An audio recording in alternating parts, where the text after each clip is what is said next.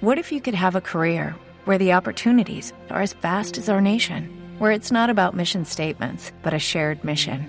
At U.S. Customs and Border Protection, we go beyond to protect more than borders from ship to shore, air to ground. Cities to local communities, CBP agents and officers are keeping people safe. Join U.S. Customs and Border Protection and go beyond for something far greater than yourself. Learn more at cbp.gov/careers. Every day, we rise, challenging ourselves to work for what we believe in. At U.S. Border Patrol, protecting our borders is more than a job; it's a calling. Agents answer the call working together to keep our country and communities safe. If you are ready for a new mission, join U.S. Border Patrol and go beyond. Learn more at cbp.gov/careers. El placer sigue teniendo un precio.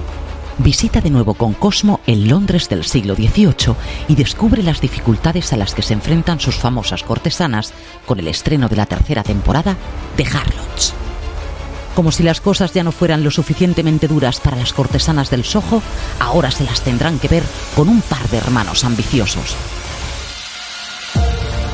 ¿Es esta la legendaria Charlotte Weiss? Usted tiene cabida en nuestro imperio. Es un rufián taimado y astuto. Este negocio nos convierte en ratas. Sexo y Poder el jueves 3 de octubre a las 22 horas con el estreno de la tercera temporada de Harlots, Cortesanas en Cosmo.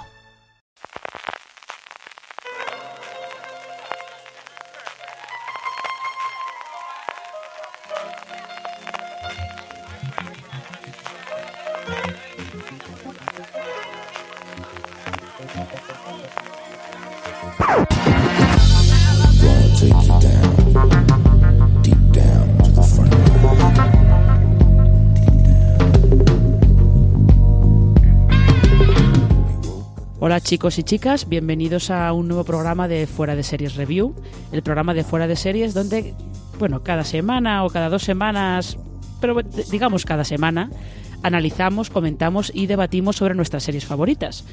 Eh, ya sabéis que pueden ser series que, bueno, a lo mejor se emitieron hace ya algunos meses, pero nosotros estamos grabando ahora también en parte porque con esta serie en concreto pasa una cosa muy curiosa que es que eh, se estrenó cuando Juego de Tronos estaba terminando su, su emisión, con lo cual pasó un poquito desapercibida en primavera y parece que ahora está recuperándola bastante gente.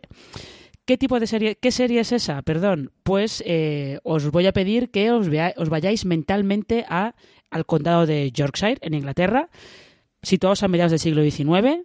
Pensad una casa campestre, bueno, de gente pudiente, más o menos aristócratas rurales ingleses, no de alto copete, pero bueno, que viven bien.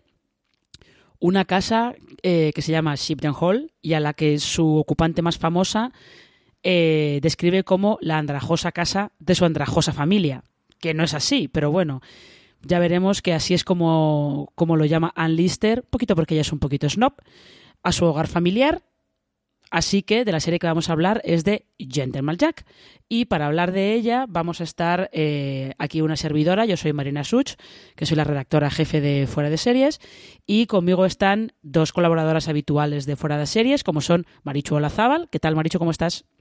Pues muy buena, preparadísima para venir a hablar de Ann Lister. Perfecto, perfecto. Y también tengo conmigo a Valentina Morillo. ¿Qué tal, Valen? ¿Cómo estás? Yo estoy muy bien. Hola a todos. Y todas. Y Ann Lister. Y Ann Lister sobre todo. antes, ya sabéis que en estos review, antes de meternos en harina con la serie, pues tenemos como un poquito, unos 15 minutillos más o menos en los que hablamos sobre la serie sin spoilers, ¿no? Os contamos un poco, eh, pues, de qué va la serie, qué tipo de serie es, dónde la podéis encontrar. En el caso de Gentleman Jack, es una coproducción de BBC y HBO, se puede ver en HBO España. Y es un caso curioso porque, como digo, eh, es la primera serie que HBO en Estados Unidos ha estrenado los lunes. Se estrenó en mayo cuando Juego de Tronos estaba a la mitad más o menos de la emisión de su última temporada. En HBO ha pasado, bueno, tuvo buenas críticas, pero ha pasado más o menos desapercibida. En BBC, donde se estrenó como un mes más tarde, ha sido un exitazo. También se emitió, se emitía los domingos eh, en prime time y ha acabado teniendo una media más o menos de 6 millones de espectadores. Con lo cual, evidentemente, está renovada por una segunda temporada. Y además es un poquito, es otra serie más de esta racha buenísima que está teniendo BBC últimamente en cuanto a éxitos de crítica y de público. Eh, y antes de empezar a, comentar un poco algunos aspectos de, Gentleman Jack, lo que yo quería preguntar a Marichu y es ¿qué os ha parecido en general esta primera temporada sin spoilers? Marichu, ¿cómo lo has visto? Una maravilla. A todo aquel que le gusten las series de eventos cotidianos del siglo XIX, le molarán. Tiene esa cosa de orgullo y prejuicio que te enteras de mil, pues eso, de mil intimidades de cómo funcionaban las familias inglesas pudientes en el XIX. Y es, es un gustazo de serie. Eh, Valen, ¿cómo lo has visto tú? A mí me ha encantado. Tenía muchas ganas de verla desde que me enteré del proyecto. Primero porque era Sally Wainwright, que yo soy súper fan, y nos quedaremos sin Happy Valley seguramente, pero por esto ya me compensa. No importa que no vuelva Happy Valley porque me ha dado Gentleman Jack. Y ya que Marichu destaca que para la gente que le gusten los dramas del siglo XIX, yo voy a decir lo contrario, porque yo no soy ningún, no soy seguidora habitual del género, que estaba viendo, ¿qué series he visto yo? De época, que son muchas, ¿verdad? Pero yo he visto, solo he visto eh, Downton Abbey, básicamente, y Alias Grace no sé si cuenta, que creo que ya era siglo XX, así que no. Y gente que le gusten las buenas series en general, los personajes, o si, si sois personas a las que os puede apasionar un personaje, en cuanto veis a la eh, Ann Lister de Suran Jones, os quedaréis enamorados. Y luego cuando vamos conociendo ese personaje que es tan épico y que era tan necesario que conociéramos su historia, porque la verdad es que es una de esas que podemos no conocer, pero eh, vale tanto la pena porque fue una mujer, eso que dices adelantada a su tiempo, es que es adelantada al, a nuestro tiempo. Eh, podía haber nacido perfectamente ahora y ojalá hubiese nacido ahora, que habría tenido las cosas un poco más fáciles. Eh, aparte es una serie que está muy bien a nivel técnico, a nivel visual es maravillosa. Luego todas esas cosas que dice Marichu de conocer intimidades, lo que es la ambientación está tan, tan, tan trabajada y podemos realmente entrar en ese mundo y ver cómo vivía la gente en aquella época, o por lo menos esta gente en este lugar tan concreto. Y mm, es muy entretenida, eh, es un drama y también tiene momentos que te encogen un poco el corazón, pero lo que quiere hacer la autora o la creadora en todo momento es hacerle un homenaje a ese personaje y para ello me imagino que se toma algunas licencias y, me parece fabuloso. Es una gran serie, son pocos episodios y la verdad es que vale mucho la pena si no la habéis visto. Yo, mira, estoy, yo es verdad, estoy con Valen en que sí es un drama de época, pero es un drama de época un poco diferente de los que estamos acostumbrados a ver. Eh, sobre todo por el ritmo que lleva, porque es una serie que va lleva un ritmo muy enérgico, su protagonista es muy enérgica, va caminando a toda pastilla, a todas partes, no tiene tiempo para perder con, con nadie, ella no, no tiene tiempo que perder, ¿no? Directamente. Entonces la serie sigue el, ritmo, el mismo ritmo que lleva Ann Lister. Y luego es verdad que eh, es una serie de época, pero Sally Wainwright no la trata como una serie de época. Hay que formalmente hay varias cosas que a mí me parecen interesantes de la serie, algunas las comentaremos en la parte con spoilers, pero esto, sobre todo, esa decisión de que eh, Suran Jones rompa la cuarta pared, que hable a cámara en bastantes momentos de la serie. Además, todas las veces que ella habla a cámara, creo que son diálogos que están extraídos casi literalmente de los diarios de, de Ann Lister. Porque tenemos que comentar que la serie está basada, como bien ha dicho Valen, en una la vida de una persona real, que es Ann Lister, que realmente fue una terrateniente inglesa que existió de verdad eh, en el siglo XIX. Eh, realmente ella eh, era lesbiana, realmente era la heredera de, de, todas las tierras de su familia y ella quería llevar las tierras como las llevaban pues todos los demás aristócratas rurales ingleses, ¿no? Lo que pasa es que estaba mal visto en su caso porque ella era una mujer y dejó millones y millones de, de palabras escritas en unos diarios muy voluminosos en los que contaba su vida, contaba cómo funcionaba eh, llevar una hacienda de esas, de esas características y luego tenía una parte escrita en código, un código que al parecer mezclaba el álgebra, el griego y alguna otra cosa más, en la que en esa parte contaba sus relaciones sentimentales y sexuales con mujeres nobles de la zona, que es donde está la parte más jugosa, como que dice, no, el morbo, el morbo. Y la serie está eh, basada en, en, estos diarios. Pero lo que yo quería preguntaros esto de esa decisión que toma Sally Wainwright de, eh, de que Ann Lister de vez en cuando hable a cámara. Porque luego veremos que no es la única que mira a cámara, ¿no? Pero la decisión de Ann Lister de que hable a cámara, de que esté como hablando, hablándonos a nosotros directamente, que le ha ganado muchas comparaciones con Fleabag, por ejemplo, eh, ¿qué os parece a vosotros esa decisión? Porque hay, sé que hay espectadores que al principio les choca un poco, ¿no? Que de repente eh, Ann Lister se ponga a hablarte a ti directamente. Eh, Marichu, por ejemplo. A mí me parece que es una buena decisión, es un carácter muy fuerte, es una serie, no es una serie, es un carácter que tiene mucha retranca y mucho sentido de, del humor un poco retorcido. Y creo que el, el gestito de dirigirse a cámara y hablar acerca muchísimo y genera mucha complicidad con un personaje que es completamente distinto al entorno que tiene. Yo, yo, he visto como una cosa como muy cómoda que hace además, pues, pues eso, que, que junto con todo aquello que le han dado a Ann Lister, que, que, que sea una serie al final muy ágil en la que te ves súper metido desde el principio, pese a ser una cosa que, que, bueno, que es muy distante por todo el entorno del que te está hablando. Y Valen, ¿cómo lo has visto tú?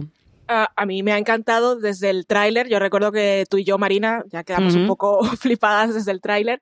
Y es una cosa que un poco dices, oh, no, no es lo que estamos habituados en, en el género, si llamamos al drama de época, pero le, eh, me gusta cuando estos recursos están justificados, porque en el caso de Anne, aparte de que eh, obviamente están aprovechando que eran los diarios y quieren hacerlo más personal, la serie está contada desde su punto de vista, siempre. Entonces tiene mucho sentido que ella rompa esa cuarta pared y a mí me gusta mucho más eh, cuando se utiliza este recurso simplemente la mirada furtiva.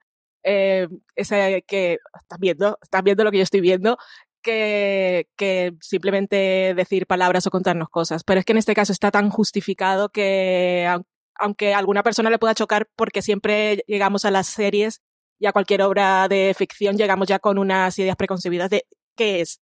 Y cuando te rompen un poco el esquema, te descolocas. Pero en este caso, yo creo que cualquier persona que sienta esa descolocación eh, se va a entrar enseguida en el juego. Sí, es, es una. Eh, es una decisión muy consciente. Además, eh, es muy consciente, es una decisión que saca un poco a la serie de lo que sería la constricción de los dramas de época. También lo hace elegir a una actriz como, como Suran Jones, eh, porque Sally Wainwright ha comentado varias veces que Suran Jones le parece una actriz demasiado contemporánea para verla eh, anclando un, un, drama de época, pero luego cuando la ves como Ann Lister, dices, es la única persona que podía, que podía interpretar a este personaje. O Suran Jones es una cosa impresionante, es impresionante. Antes de que nos metiéramos con spoilers, solamente una cosita pequeña antes de terminar, eh, mencionar un poco algo sobre Sally, Sally Wainwright, ¿no? Valen, tú has dicho que eres muy, que eres muy fan. Eh, ¿Nos puedes contar un poco quién es esta, esta mujer, quién es Sally Wainwright o qué otras cosas ha hecho para, para los oyentes que a lo mejor quieran saber un poco más de ella? Pues esta mujer yo la conocí por Happy Valley eh, y la verdad es que tengo sus otras obras pendientes, pero si hay algo que deja claro es su, su amor por la tierra que la vio nacer y el conocimiento que tiene de esa zona tan, tanto que puede ambientar allí eh, diferentes tipos de historias. Eh, tenemos la de Scott and Bailey, que aparte estaba Suran Jones, que había trabajado con ella, que esta la has visto tú, Marina, que sí. siempre he tenido ganas de verla por cosas que has comentado tú precisamente. Y luego tiene la del último tango en Halifax, que dices, puedes hacer tantas series ambientadas en un sitio tan concreto y que queda como poco relevante cuando piensas en, en, el universo entero. En el universo, madre mía, como si fuera a la serie con los de Júpiter. En fin. eh, y eso, es una mujer que es muy talentosa, que eh, siempre, como se puede ver en todas sus obras, eh, le interesa mucho hacer retratos de personajes femeninos, que son personajes femeninos complejos y son muy diferentes entre sí y son mujeres que a veces, menos Scott and Bailey, que era un poco más, creo que era un poco más ligera, pero no sé hasta qué punto. Happy Valley es una historia que es muy intensa, pero su protagonista también es un personaje que en cuanto lo ves en la primera escena, que es aquella que está mmm, dialogando con una persona que está a punto de, lanzarse al vacío, de matarse, cometer suicidio, que es una expresión que usamos pero que no está bien.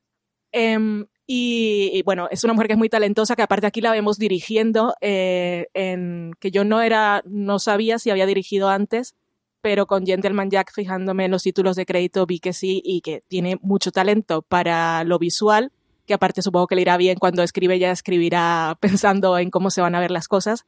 Pero lo que más destaca en Sally son los Sally, que es amiga mía, eh, son, son sus el retrato de los personajes femeninos, que la verdad es que son todos impresionantes y te enamoran.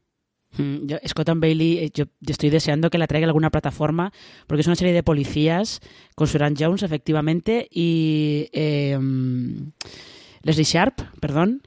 Eh, y está, está muy bien, son dos personajes eh, fabulosos. Eh, Marichu, ¿tú habías visto algo de Sally Wainwright? ¿Algo? ¿Antes habías visto Happy Valley, por ejemplo? Sí, yo vi Happy Valley, lo que pasa que la vi como hace, un, yo creo que un porrón de años.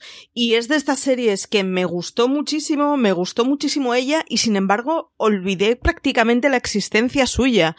Y, y con Gentleman Jack es como, bueno, amor a primera vista. O sea que le tengo que, que, echar más ojos a ver que, por dónde para esta mujer, porque es de esos personajes que, que, ya te digo, vi Happy Valley me encantó, y sin embargo borré completamente de mi memoria, hasta que la he recuperado ahora con Gentleman Jack, que además yo he visto después de la emisión, o sea que totalmente outsider estoy. Bueno, es que es verdad que las otras series de Sally Wainwright no han llegado a España. Llegó Happy Valley, que aquí la, la ha emitido Movistar Plus, que desde luego es una cosa mucho más seria y mucho más tremenda, uh -huh. con algún, de, algún, detallito de humor por ahí, pero es bastante intensa.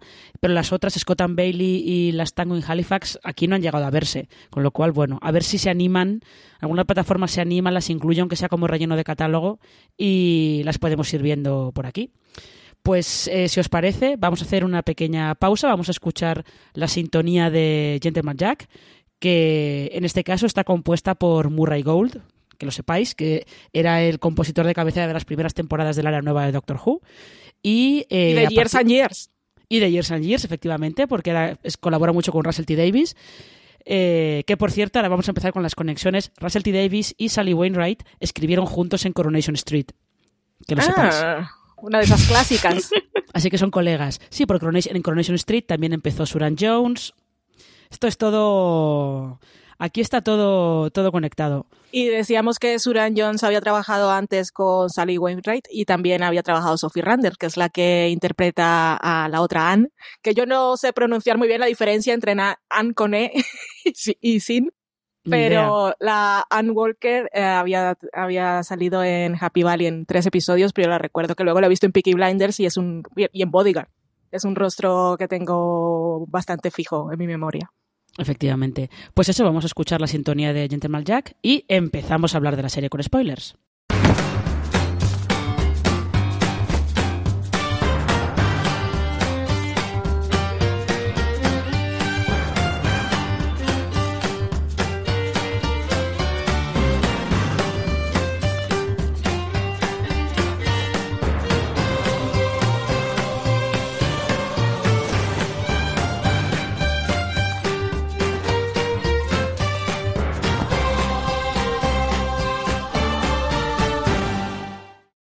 Estamos de vuelta y vamos a meternos ya en, en harina. Vamos a hablar ya sin tener que, que, cortarnos por si desvelamos algo que no debemos, de cosas ya concretas de esta primera temporada de ocho capítulos. Hemos hablado antes de esas miradas a cámara, es como hace que eh, parece que Ann Lister te está hablando a ti directamente. Y también hemos dicho que hay otras, eh, otros personajes que de vez en cuando lanzan miradas furtivas a cámara. Y aquí yo tenemos que hablar primero de la familia de Ann Lister, de su hermana, de su tía y de su padre.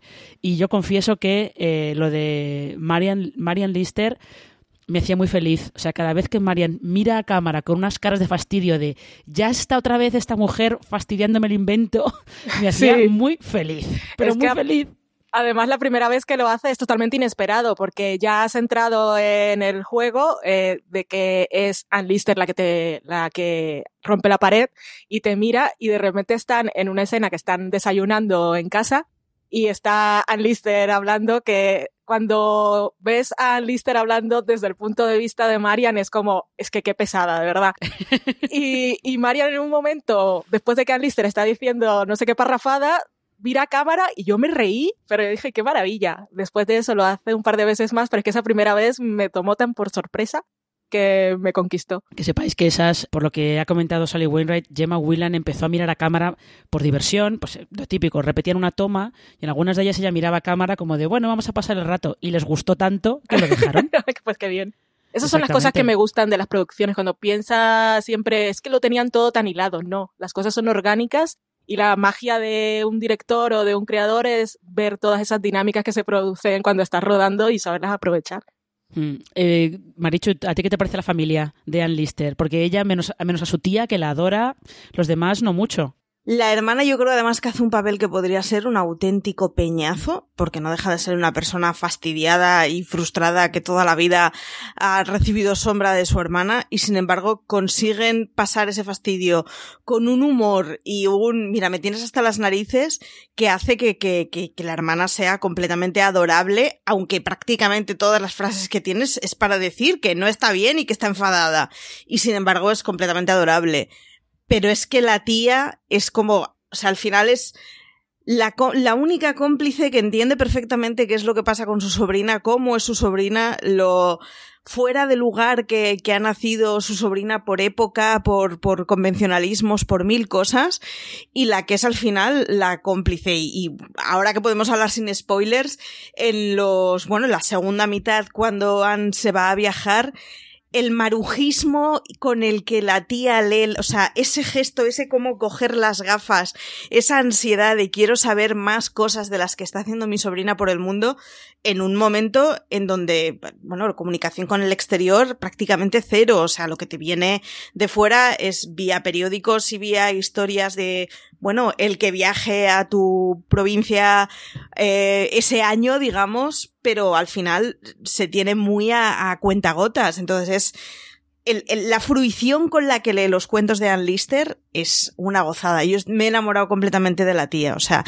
porque además conocía muy poco de la, de la historia de Anne Lister y era como cada vez que la tía tenía algún tipo de dolencia, era como, Dios mío, no, no, no, no me digas que va a pasar algo, no quiero que pase nada malo. Es un amor de mujer. Es que además la actriz que hace de la tía de, de Anne Lister, que también se llama Anne Lister, esta actriz se llama Gemma Jones, eh, ha estado esta primavera como haciendo de abuela, tía, que apoya mucho a, su nieto, eh, sobrino o lo que sea, porque estaba aquí en Gentleman Jack. En Rocketman era la, abuela de Elton John también que lo apoya, que le parece genial todo lo que haga su nieto. La pobre está un poco encasillada. Era, para quienes a lo mejor no recordéis, era la madre de Bridget Jones en el diario de Bridget Jones. Ahí no era demasiado, no la apoyaba demasiado, pero bueno.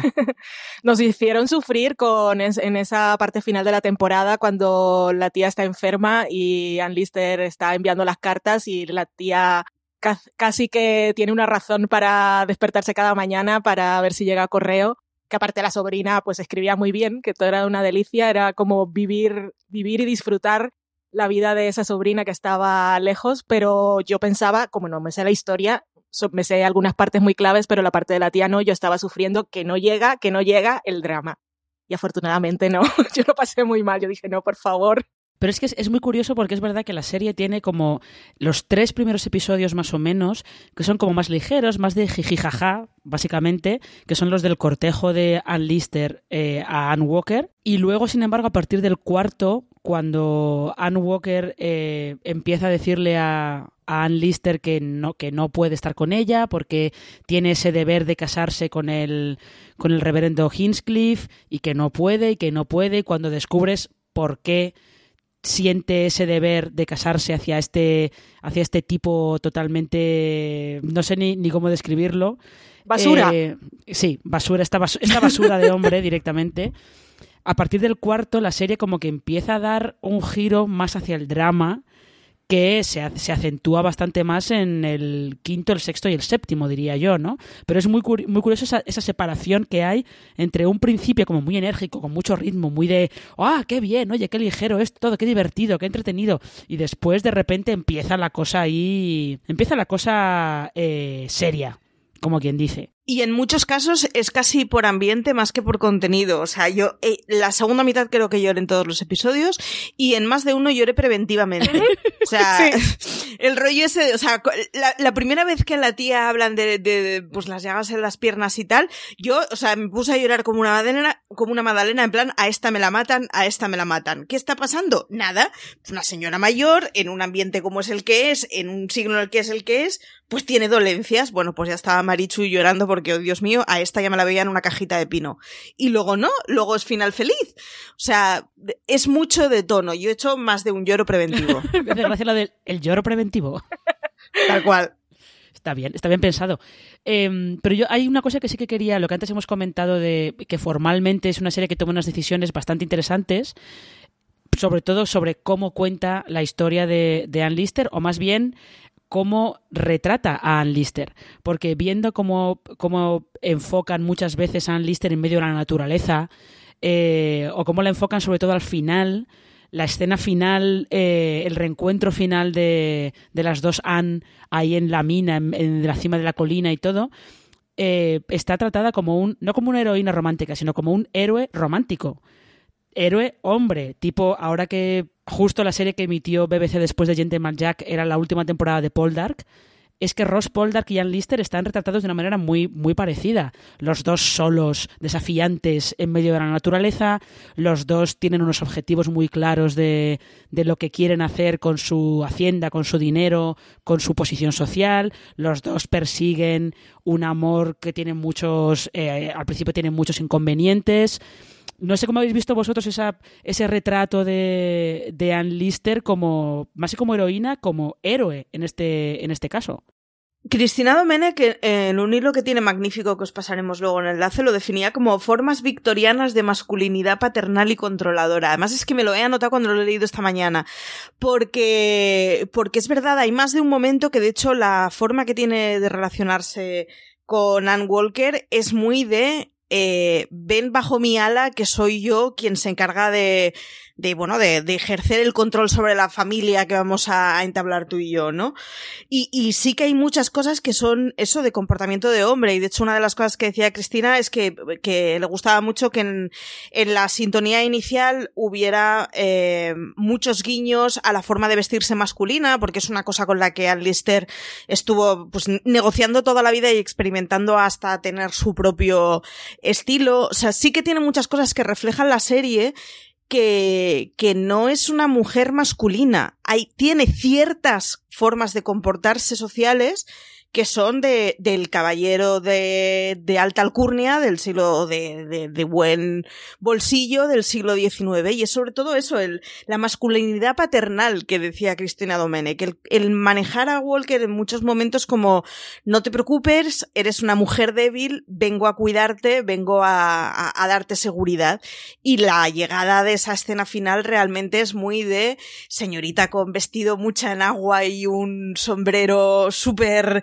historiado viendo a su héroe por fin en el final en el que se pone el sol y se besan románticamente y todo tiene un final feliz, ¿no? Es, es bueno, es, es mucho del carácter que han querido dar en la serie y que por lo que parece además corresponde mucho a la realidad. O sea que a mí me ha parecido una gozada, sobre todo porque se aleja. Yo, pasa una vuelta más que la idea de, de, una lesbiana masculina que se puede tener de finales, o sea, de, del siglo XIX. Es una cosa más compleja que eso y, y es una cosa preciosa, pero que debía ser dificilísimo de, encar de, encarar. En algún momento, de hecho, en la serie hacen referencia al, bueno, yo hago como si todo me entrara por un oído y me saliera por el otro, pero me doy cuenta de lo que se dice, me doy cuenta de las risas, me doy cuenta de las miradas, ¿no? No tuvo que ser fácil. No, desde luego que no. Y, y bueno, esto todo es, es bonito cómo queda y la verdad es que es un acierto siendo la serie, el tipo de serie que es, el género que es y lo que estamos acostumbrados, que realmente todo es un constructo social. Y ella rompió todas las convenciones de aquella época que decían lo que era masculino y lo que era femenino, lo que era un hombre y lo que era una mujer, que hoy en 2019 ya sabemos que todo eso es un invent.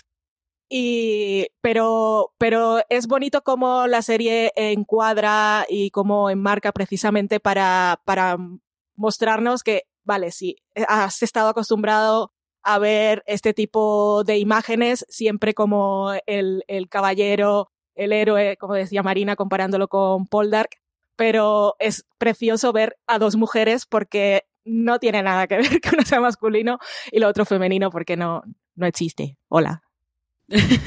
esto es una cosa curiosa, ¿no? Yo esto, si os interesan estas, estas dicotomías entre lo que se está contando y cómo se está contando, porque al final Gentleman Jack te está contando de una manera convencional, una historia poco convencional. Eh, hay una película que se llama El profesor Marston y la Mujer Maravilla, que habla sobre eh, el creador de Wonder Woman, el profesor Marston, que no está muy claro si tuvo una relación de poliamor, pero puede que sí, con su mujer y con eh, un estudiante de la universidad donde él daba clase, ¿no? Y es una historia de amor poco convencional, pero está contada de una manera muy convencional. Y en ese caso también es una película eh, muy interesante con tres actores que están muy bien, por cierto. Os la recomiendo si, os, interesa, os interesa todo esto. La tengo Eh, en un watchlist de alguna plataforma, no sé cuál, y, pero ahí la tengo desde el año pasado, creo. Pues es de estas que los actores la hacen mejor de lo que probablemente tiene derecho a ser, ¿no? Está, está bastante bien. Ya que estábamos hablando de justo lo que estaba comentando, lo estabais comentando ahora, de que Ann Lister adopta determinadas convenciones sociales asociadas a, a los hombres en el siglo XIX, en la época, creo que esta es época eduardiana, no es aún época victoriana, eh, pero la reina Victoria sube al, al, poder un poco más un poco más tarde. Estamos aquí como en 1840, no 40, no 1832, sí. 1834 por ahí. Pero aquí lo que también está bien es, aparte de cómo se retrata a Ann Lister, cómo se retrata su personalidad y cómo se muestra eh, la manera en la que ella utiliza esas convenciones sociales asociadas al hombre para, para manejar sus negocios y su día a día. Eh, creo que también merece la pena que hablemos de cómo la serie maneja a Anne Walker y específicamente los problemas mentales o la enfermedad mental que sufre Anne Walker.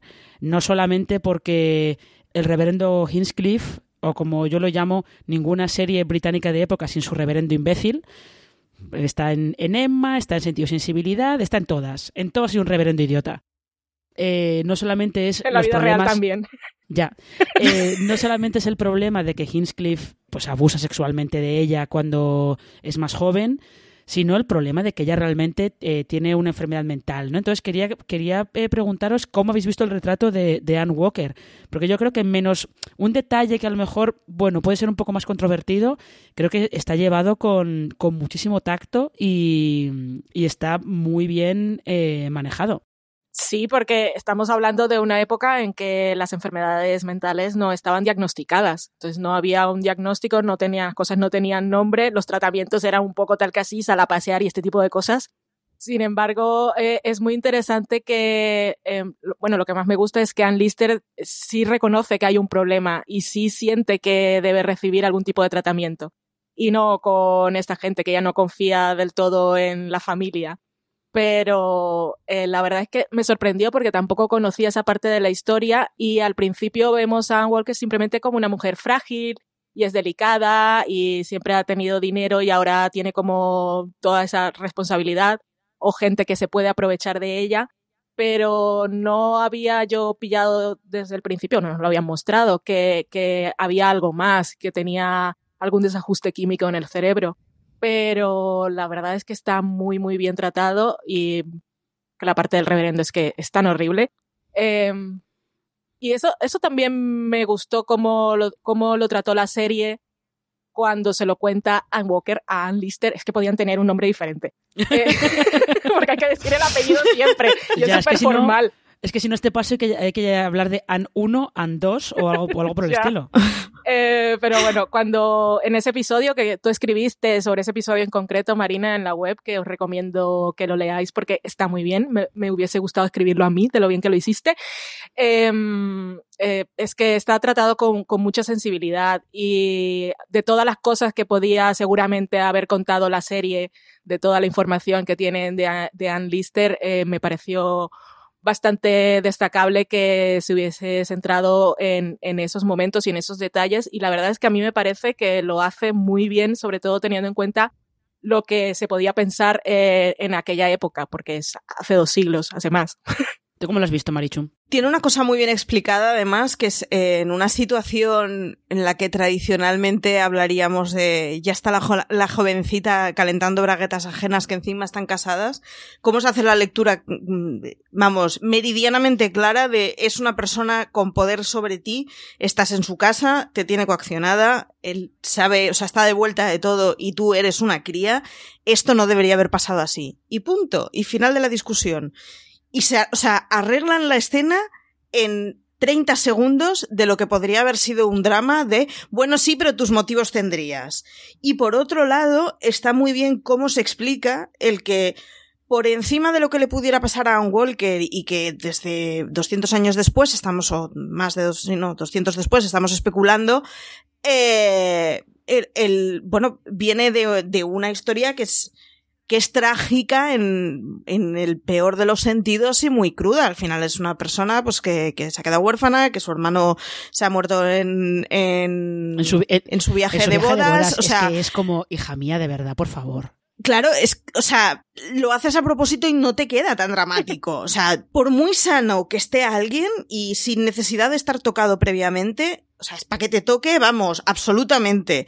En un momento además en que todo lo que le pasaba a las mujeres, pues bueno, era reducido a histeria femenina y pasemos a otra cosa, ¿no? Bueno, pues, mm, pues igual no, pues esta señora, pues cuanto menos tenía que tener una depre de caballo en el mejor de los casos, si es que no tenía algo más además, ¿no? Porque el fervor religioso ese que tenía que le hacía, pues bueno, pues, pues tener, básicamente, ten- sufrir eh, alucinaciones en las que, bueno, se le acusaba porque es usted una lesbiana. Por cierto, tema que Ann Lister explica muy bien, lo de Dios ha querido que sea así, antinatural sería que, que, o sea, que me funcionara yo de una forma que es como no estaba destinada a funcionar.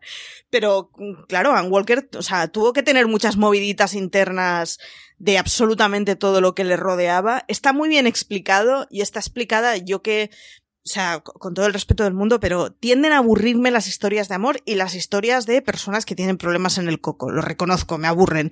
Y sin embargo, está explicado de una forma impecable que deja completamente sentenciado y completamente claro el que es un tema grave que le persigue durante toda la vida y sin embargo no se hace latoso en ningún momento. Me- a mí me ha parecido una maravilla de forma de describirla, la verdad. Y el, ese momento cuando se la lleva, eh, se la llevan a Escocia, se supone que para, que para tratarla, pero en realidad su cuñado, el capitán Sutherland, que es otro tipo odioso, lo que pretende es casarla con un colega suyo del ejército para liquidar las deudas de ese colega suyo del ejército. ¿Y qué os parece ese intento de suicidio de, de Anne Walker allí? Porque tal y como yo lo vi, es como una cosa de... eh, no lo piensa mucho, ¿no? Es como un impulso así de repente y luego se, se queda de... Bueno, no sé qué acabo de hacer, pero acaba de pasar algo muy serio.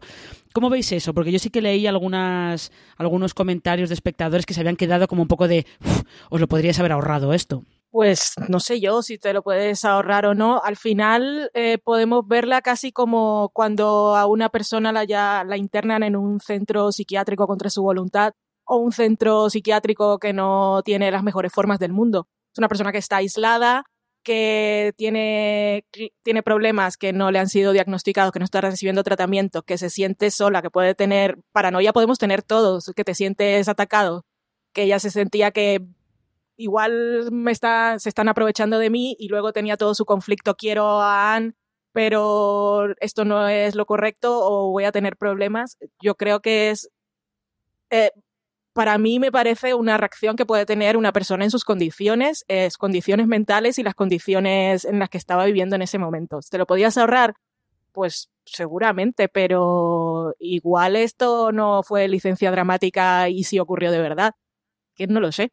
Bueno, y que, a ver, que estamos hablando de un momento en el que no hay teléfono ni correo electrónico y te meten en el culo del mundo en un poblado a estar bajo el control de tu cuñado, un señor al que no conoces de nada, porque así funcionaban muchos de los matrimonios de la época, y en la que lo único que se te ve que tienes de valor tú es que tienes pasta.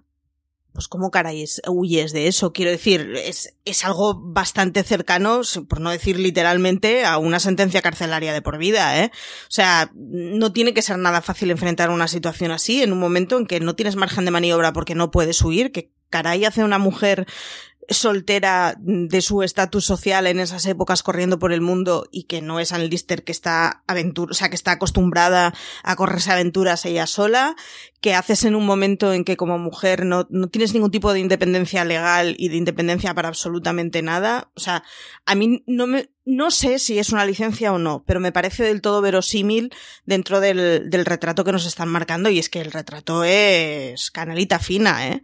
Que su hermana se casó voluntariamente y tiene miedo de su marido y se puede dar con un canto en los dientes porque por lo que vemos hay otras que están mucho peor, ¿eh? Hombre, la situación Hombre, es... que tenemos, tenemos esa subtrama con el, con el arrendatario, que ahora mismo soy incapaz de acordarme de cómo se llama, Hardcastle, creo. Eh, el arrendatario, este borracho que maltrata a la familia y al Sí. que al final el hijo mayor se lo da de comer a los cerdos. Parece que eso parece que lo haya sacado de, que lo sacara de Aníbal. Sí.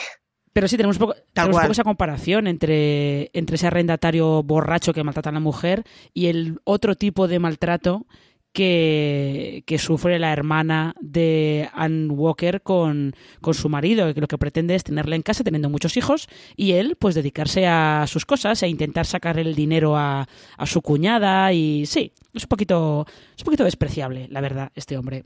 Bueno, y que al final es un tipo de retrato que cuando lees obras del 19, mm, bueno, iba a decir obras del 19 de Inglaterra, pero porque es, o sea, no sé, supongo que suceda lo mismo en otros lugares, pero yo, suele ser el entorno que me gusta al final leer cosas.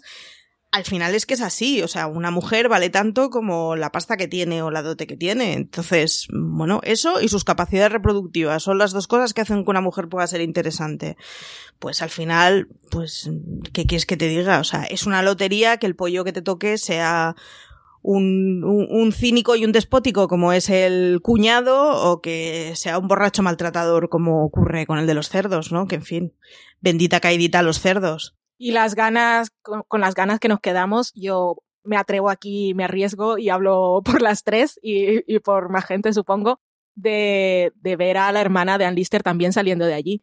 Sí, que por favor. al principio la conocemos poco, pero después que tiene esa conversación con ella y porque al principio no sabe si la hermana también le importa todo tres pepinos o también eh, puede pudiera estar en, en el juego con el marido o, o que no le importara realmente. Y cuando habla, o le das la oportunidad de hablar al personaje y ya entras un poco más en esos que es consciente de su situación. Y eh, joder, yo tengo unas ganas de que salga de allí, que veamos más en la segunda temporada y yo me invento, ahí me dan igual las cosas. ¿Pasó en la realidad? No me importa, pero que esta mujer salga de ahí, por favor. Ya, si es que, es que, es que I want to believe. Sí. Es que, pobre, es que pobrecita, pero no, sí, o sea, es una cosa que se aprende, por ejemplo, leyendo los libros de Jane Austen, que mm, eh, mucha gente dice, ah, es que son novelas románticas, en realidad son novelas sobre el dinero, sobre cómo conseguir una posición social Sí. y son sobre el dinero, porque todas las, todas las heroínas de Jane Austen lo que están buscando es un marido del que puedan vivir porque ellas no pueden trabajar, la sociedad no les permite trabajar.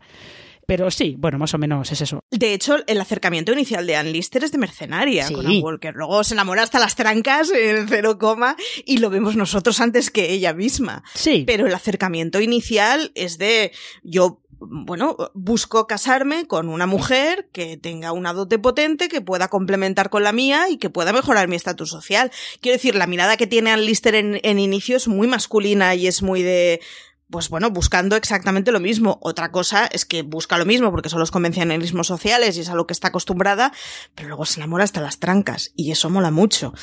Pero el arranque es el que es. Claro, pero es, eh, es la manera en la que los matrimonios se, se montaban en, en aquella época, en aquellas, clases sociales. Eh, tú buscabas eh, alguien que te aportara dinero, te aportara buena posición y lo organizaban tus familias. No es que fuera, ay Dios mío, te amo, te adoro, me quiero casar contigo. Amor a Bueno, pero primera vista. Pero tienes, pero tienes dinero, porque si tienes dinero, entonces sí que sí que esto puede salir bien. Sí, hay Esto un sí cortejo. Eh, toda la, la- todo el, el retrato de Ann Lister es así, hay un cortejo, ella es la seductora y también ha seducido a una cantidad de mujeres de la zona. Eh, es que el retra- es que Ann Lister me gustaría tanto que fuera mi amiga. A mí eso me maravilla, ¿eh? que sea una completa crápula. O sea, esos momentos en Londres de no me da la vida para visitar a todas, me maravilla. Pero también está muy bien en Londres cuando visita a eh, esta, esta amiga que tiene, bueno, amiga, la ex directamente, que tiene Ann Lister, que sí, que la, la ve muy claramente. eh, ve que eh, es alguien que está, está buscando una conexión que ella no le puede dar, ¿no? Pero que quiere realmente eh, que le vaya bien, no como la otra ex, Mariana, que quiere estar jugando como a dos bandas, ¿no? Quiere estar con el marido, pero quiere estar con Ann Lister. Es un poco, eh, yo creo que esos personajes ayudan también para que veas un, el código moral, entre comillas, que tiene Ann Lister, ¿no? Que es un poco de yo no quiero ser la amante, que te ayuda también a, a verlo. Y que, al final es, es una mujer muy tradicional. Ella lo que quiere es encontrar a la persona con la que comparta la vida, casarse, mantenerse fidelidad y, y, compartirlo todo. Quiero decir, tiene una imagen en la cabeza de lo más tradicional, lo único es que lo desea hacer con una mujer, pero su idea es casarse, tener estabilidad y de hecho en algún momento incluso hace referencia al, bueno, lástima que no vamos a poder tener niños, pero Quiero decir, claro, no le, o sea, a ella no le viene bien en la historia esta de, bueno, pues ahora resulta que te vas a casar con tu marido, pero mientras tanto me tienes a mí de tapadillo y yo ser una fornicadora, ¿no? No es lo que quiere, no es lo que busca y pues ya está. Cuando le da el, el ultimátum a Ann Walker, al final es un poco la cosa de yo estoy buscando claramente una cosa, si me la quieres dar bien, si no, oye, pleguemos Más velas. que tradicional de seguir ella las reglas de la sociedad, ella realmente quiere lo que pueden tener el resto de personas, creo. Que sí va a estar Exacto. con alguien que esté con ella de verdad y que la acepte de verdad como es y creo que es gran parte de lo que ella sufre en silencio. Y es que sabe quién es y sabe lo que quiere y a veces encuentra personas con las que tiene conexión, pero llega un momento en que la otra persona no, no es capaz de romper con las convenciones y decide hacer la vida de matrimonio hombre-mujer como, como marcaba la época. Y es, es lo que ella está buscando, una persona que la quiere y la acepta como es. Hmm, Sí, fíjate que las subtramas que hay, las de los arrendatarios de, de o incluso el carbón, que luego si queréis hablamos un poquito del carbón en los hermanos Rosson, pero las, las subtramas de los arrendatarios al final lo que te... Porque aportar aportan poco, eh, pero de lo que, lo que funcionan es para que veas que, que Ann Lister tenía... eh, ella veía el mundo pues como lo veía una persona de eh, buena posición en esa época en, en Inglaterra. Ella prefería que los arrendatarios estuvieran casados porque eso quería decir Sí. que eran personas estables. Eh, es un poco, esa es un poco la manera en la que en la que ella ve el mundo. Y hablando de esto, el carbón. Los hermanos eh, Rawson, que son un poco los villanos. También conocidos como Pinky Cerebro. Sí, sí. Son, Porque vamos. son un poquito villanos de telenovela. Ahora, también os digo que la madre me parece genial. La madre me parece genial. Sale pero poco, ¿eh? Pero cuando sale te deja huella. te- te deja sentencias, sentencias para recordar. Pero lo del carbón, ¿a vosotras qué os parece? Más allá de que sea pues una muestra de, de los, el tipo de negocios que estaba haciendo Ann Lister y que de verdad ella explotó una mina de carbón en su propiedad. A mí es con diferencia el juego que más me ha gustado. Toda la historia de los robos son de me están robando, no los puedo acusar, pero quiero que quede en evidencia, que paguen y que ellos, o sea, e- ellos y yo sepamos lo que está pasando sin necesidad de hacerlo, de, de desbombarlo a todo el mundo, ¿no? Yo creo que es la, la trama que más me ha divertido de todas, incluyendo por encima de la principal. Me ha parecido muy, muy, muy divertida. Me ha parecido que es un juego, además, en, como, pues eso, entre Pinky y Cerebro, ¿no? Al final tiene que ser uno el que hable cuando es el otro el que decide y uno el que, bueno, pues además, pues simplemente es, pues es un hermano bueno con el que están jugando, mientras que el otro es danzar marionetas completamente.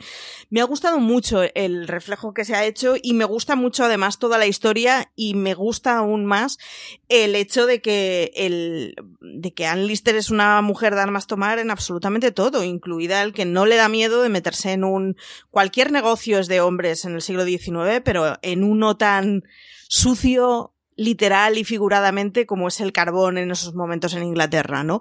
Yo lo he gozado muchísimo, me he reído mucho, me gusta mucho la complicidad que tiene con los dos ayudantes que le van, pues eso, con, con- la mano derecha y con el que le va haciendo las cuentas, el tipo de reuniones, el tipo de conversaciones que se tienen y creo que es para los que no somos especialmente fans de las historias de amor y nos gustan estas historias que te hablan de amor pero te hablan de otras cosas, es uno de los grandes alicientes para ver la serie, pero es que yo lo he gozado mucho. ¿eh? No es lo que más he disfrutado yo.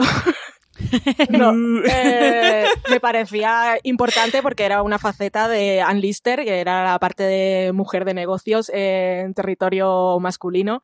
Y era interesante también cómo ella no, no tomaba las decisiones a la ligera, luego al final arriesga un poco más de la cuenta, pero se intentaba, bueno, se preparaba con, porque no es tampoco una mujer que crea que lo sabe todo. Se preparaba con este señor su ayudante, me gustaba, mis momentos preferidos era cuando se reunía con ellos y comenzaba a decir números, que tenía muy claro lo que costaban las cosas y, ese, eso, eso me gustaba pero no era la parte que más disfrutaba. Mm, tenía miedo por el perrete, porque ah, el señor malo llevaba un perrete y yo dije, vale, al final es el único ser que, le interesa en el mundo y entonces va cuidando al perrete. Cuando se baja del carruaje y le tira monedas a los niños a la cara, es, que es tan detestable. Y, y, bueno, también nos muestra cómo la gente con poder y sobre todo los señores con poder, pues en esa época y hoy en día también siempre se salen con la suya porque aunque tengas pruebas o pudieras tener pruebas, nunca, nunca puedes contra ellos. Efectivamente. Además es algo así como Dios, porque al final es un tío que maneja leyes y banco. Pues ya me dirás tú que más, o sea, le falta además ser cura, porque para controlar la sociedad completa es una cosa de decir, hostia, es como Dios en la tierra este señor. Más como Dios, como Dios en la tierra, porque luego te dicen que él que es un poco borrachín, pero si además encima fuera mujeriego ya sería como Berlusconi en Halifax directamente. O sea, es un, sería un poquito en ese plan. Em, tenemos que ir cerrando este review, pero antes de cerrarlo tenemos que hablar del último capítulo, por supuesto, y tenemos que hablar de ese final feliz, más o menos abierto, pero final feliz eh, en el caso de que no hubiera habido segunda temporada, a ser si, se hubiera terminado aquí, es un final que está muy bien. Eh, hemos hablado mucho antes de, pues eso, de cómo esto sigue un poco las convenciones de las historias románticas románticas eh, del romanticismo, además, ¿no? Esto, este final es un poco como Cumbres Borrascosas, pero con sol. Y con, y con personajes menos, menos imbéciles que en Cumbres Borrascosas que me caen todos fatal. Todos.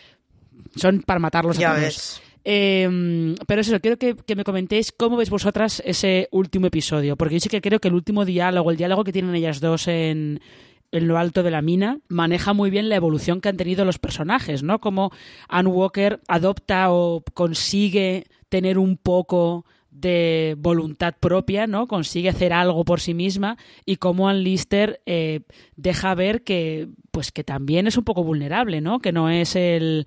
Yo leí una crítica americana que decía que era como, como Han Solo en el siglo XIX y te, te deja, te deja ver un poco que ella tiene un corazoncito, ¿no? Cuando le dice al Walker eso de por favor no me hagas daño.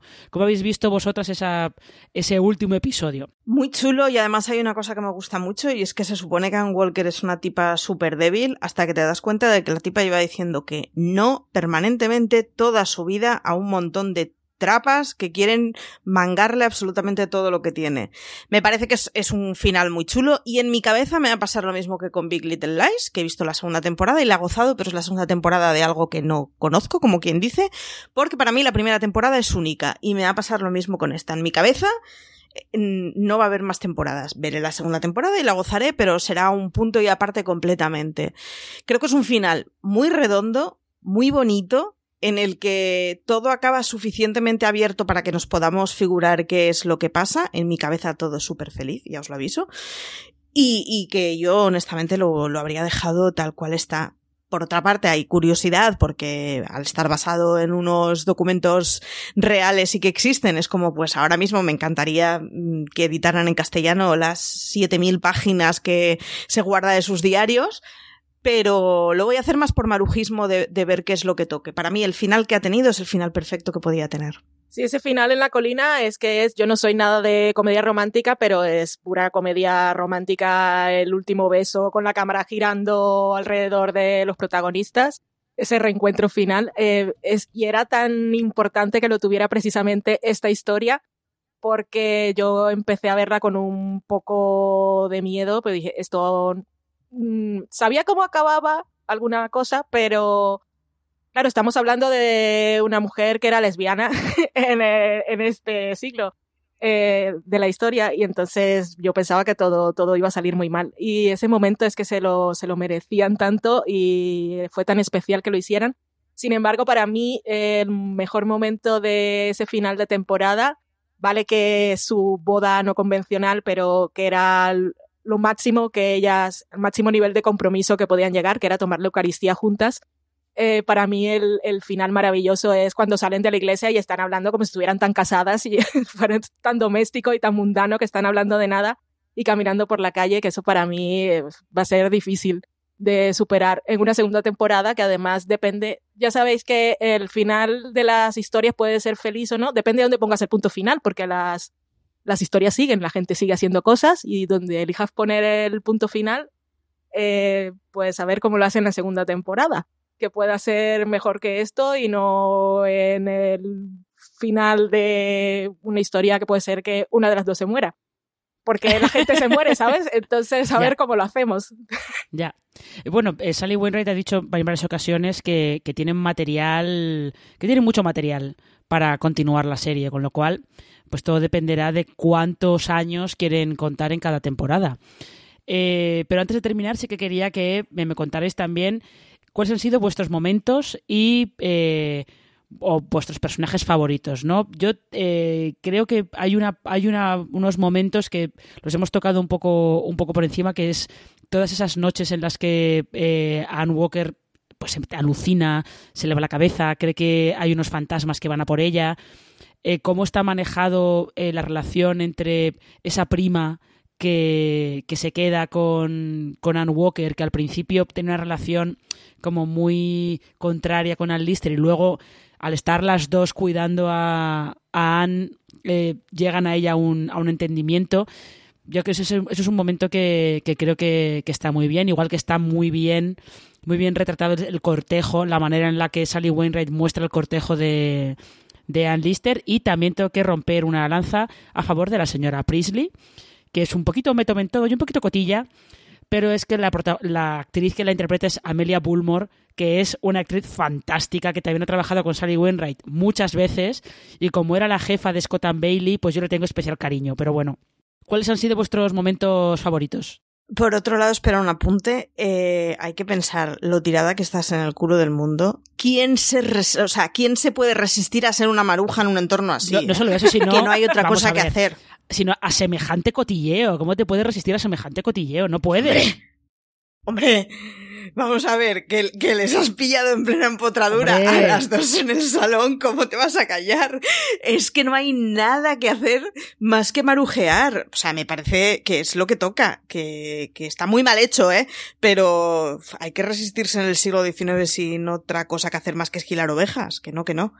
Yo mm, soy muy fan de esta mujer, no lo puedo evitar, y además creo que es el personaje malo, pero bueno, malo tolerable que tiene que tener para hacer el hoy hoy hoy del marujismo de ya no de ellas en general, de todo lo que sucede alrededor. Es un entorno muy cerrado y muy endogámico en el que pues lo único que tienes para hacer es comentar la jugada. Me parece muy creo que hay, que hay que reconocer que los Priestley son los que acuden al rescate de Anne Walker cuando ella decide salir de Escocia. Que sí, que sí. en fin, eso hay que, hay que reconocérselo. Acudir al rescate en un momento que tenía que ser la tira de incómodo, la tira de pasta, la tira de tiempo, la tira de todo, ¿eh? Que, en fin. Eh, Valen, por tu parte. Por mi parte, momentos por destacar es que creo que los, los hemos ido nombrando todos, porque esto que has dicho de cuando estaban cuidando a Ann Lister, eh, Ann Lister, Ann Walker y, y las dos encontraban un entendimiento, a mí me pareció muy, muy bonito ese, ese momento final, porque ya habíamos visto bastante animadversión por su parte durante casi todo el tiempo. Y como ya había dicho antes, lo de cuando salían de la iglesia es que no me queda nada. Igual podríamos hacerle una mención, reconocimiento a Rosy, la criada de la casa que siempre se enteraba, la, la señora mayor que se enteraba de todo y también era una persona que tenía una mente abierta para... para... Es que son, son el tipo de personajes que me sorprenden en aquella época. Y lo de cuando estaba la tía leyendo las cartas, que era como estoy viendo mi serie favorita y estoy tan orgullosa. Es que era esa sensación de orgullo. Eh, y sobre. Hay también cuando. Eh, que es en esos mismos episodios, y es lo que le cuenta precisamente a su tía, cuando Ann Lister viaja a Dinamarca y con toda esta gente de la realeza y, y encuentra como esa validación a, a esa persona que es tan mirada de forma despectiva en su tierra y allí es como una mujer del renacimiento, eh, que todos escuchen sus historias con tanta emoción, eso me pareció bastante bonito para, y para su personaje. Y es maravillosa la complicidad permanente que hay entre tía y sobrina, esa cosa de al final, la persona que me entiende en este mundo eres tú. Hay un momento las dos acurrucadas en la cama contando, mira tía, pues ha pasado esto, que es una maravilla de escena y que además que creo que es el momento en el que sin necesidad de que Anne verbalice que puede ser débil, que le ves el, el rollo de, pues, pues no es una roca, pues, pues es una persona como cualquier otra que necesita sentirse entendida y tener complicidad con alguien en este mundo. Es una maravilla. Eh, sí, yo aquí te creo que también quiero mencionar el momento en el que Anne Walker entra en Shipton Hall buscando a Anne Lister y Marianne y la tía ponen cara de repente de ¡Oh! ¡Oy, oy, oy, oy, oy, oy, oy, es, es maravilloso, maravilloso. Pues hasta aquí ha llegado este FDS Review sobre Gentleman Jack. Eh, ya sabéis que la serie tendrá segunda temporada. Estreno. Bueno, eh, lo mismo llega a finales del año que viene, que hay que esperar hasta 2021, porque eh, tienen que. Sally Wainwright tiene que escribir los guiones, tienen que entrar en, en proceso de producción y esto puede tardar un poquito. Además, por lo que comentan, mientras estaban rodando la serie, seguían descifrando los diarios de Ann Lister, con lo cual echad cuentas que probablemente habrá que esperar hasta 2021 para poder ver esta segunda temporada. Pero yo creo que con esto hemos dado un, repaso a la que yo creo que es, una de las series de, del año. Es una serie que yo creo que merece la pena ver, que ha pasado, pasado un poquito desapercibida, probablemente por eso, porque se estrenó cuando Juego de Tronos estaba terminando y ahí Juego de Tronos se lo come todo. Pero merece la pena, merece la pena verla, sobre todo... Eh, por ver la que yo creo que es una de las mejores interpretaciones femeninas del año, que es esta de Suran Jones como, como Ann Lister.